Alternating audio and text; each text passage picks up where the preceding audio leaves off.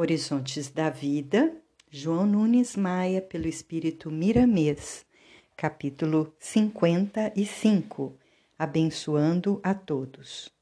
Fazer aos outros o que desejamos que os outros nos façam é regra áurea da vida. É lei de justiça nos mostrando que devemos confiar na divindade, porque somente recebemos o que merecemos, no padrão das nossas necessidades. O que significa abençoar?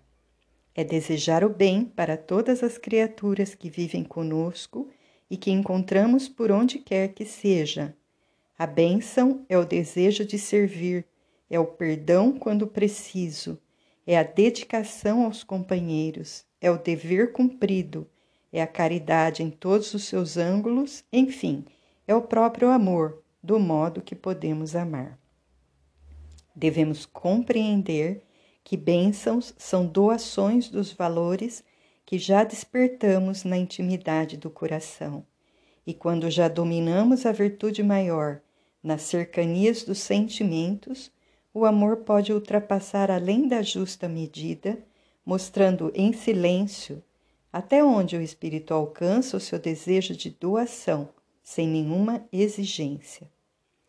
As bênçãos que destroem não passam de gestos mortos, visando a impressionar quem recebe, mas logo são esquecidas pela aragem do tempo por não terem afinidades com a verdade. E em espírito e verdade tudo muda, passando a ser energia espiritual doada aos que andam conosco a caminho. Essa é, pois, uma das modalidades do intercâmbio também chamado de mediunidade. Podemos servir de instrumentos para essa luz imortal, sorguendo aqueles caídos, curando os enfermos, abrindo os olhos dos que chamamos de cegos e despertando para a alegria os tristes. A bênção é doação divina, partida da divindade e que carrega consigo, quando passa por nós, os nossos sentimentos, que devem ser de amor. Sendo ele alimento das almas, vejamos como ofertamos esse alimento aos companheiros mais próximos, à guisa de valorizar o doador. Não tenhamos medo de amar, com medo de perder energias, pois essa virtude, quando mais exercitada, mais cresce no coração de quem a oferece. Aclimar os sentimentos a esse padrão de luz é buscar Deus na profundidade da consciência, é viver dentro das suas leis que regulam a vida no universo. Abençoemos a vida ao levantarmos da cama, onde reparamos nossas energias perdidas durante o labor do dia. Não sejamos ingratos para com a força que nos sustenta vivos e conscientes. Se as bênçãos vêm de Deus, passam por nós para que nelas coloquemos a nossa marca, por que negar aos que nos acompanham? Quantas recebemos igualmente de outras pessoas que, por vezes, nos ajudam a pensar melhor e trabalhar com mais eficiência?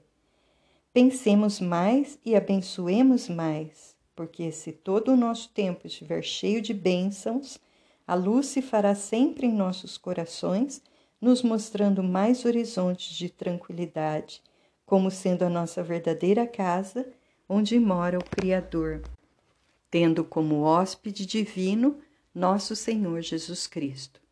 Sejamos alegres na certeza de que a alegria é porta para a luz do entendimento, sendo uma doação constante para quem nos vê em pleno contentamento.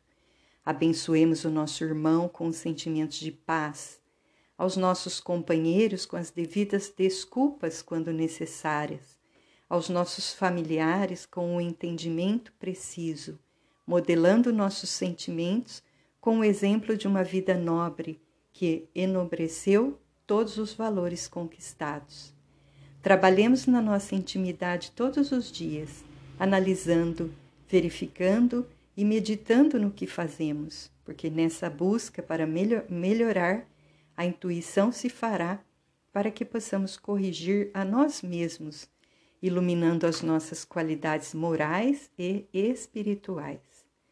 A melhor forma de abençoar os outros É com o exemplo da nossa vida, dentro da vida de Jesus, que se expressa no Evangelho, com pensamentos puros, ideias puras e conversa pura, de modo a nos levar a respirar, mesmo na terra, o ambiente dos anjos. Sejamos alegres na certeza de que a alegria é porta para a luz do entendimento.